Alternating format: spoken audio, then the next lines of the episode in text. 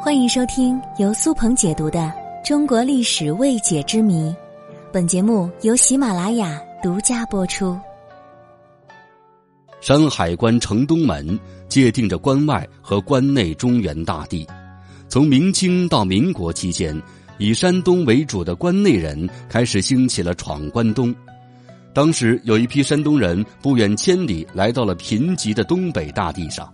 而这对中国东北的发展起到了关键性的作用，同时这片土地也拯救了成千上万的人口。他们将东北荒芜而肥沃的土地开垦了近百万平方公里，堪称近现代的一个史诗级的壮举。但是，为什么这些人会奋不顾身地去荒无人烟、天寒地冻的东北地区，而不去号称鱼米之乡的江浙一带呢？其实，在清朝时期，对百姓从关内迁到关外是有明确限制的。这正是因为清朝害怕在那里滋养出一批关外的游牧势力，极有可能威胁到大清的江山。据称，东北地区人口最少的时候，竟然不到万人。这么广阔肥沃的土地，竟然成了无人区。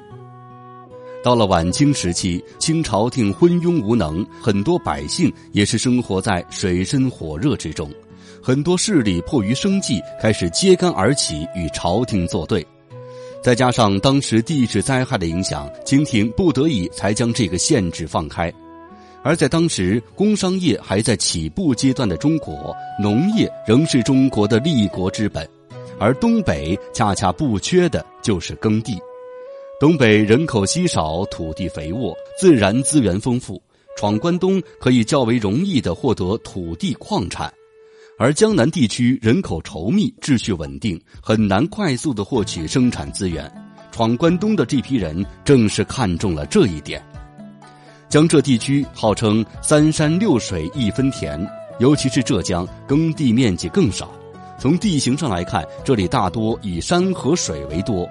古代在服务和旅游业没有开启之前，这里相对来说没有什么太大的价值，而江苏的情况可能会好一些，地势比较平坦，在古代称之为鱼米之乡。不过如此富饶的江南，人口早已爆棚，耕地光是本地人都分不过来，他们去了更是没有什么机会。其次，在文化上比较接近。比起江南的小家碧玉、水陆纵横，山东人更加认同东北的大平原，并且两地的百姓在饮食、风俗和文化上重复率很高，交流障碍比较少，很快就能适应。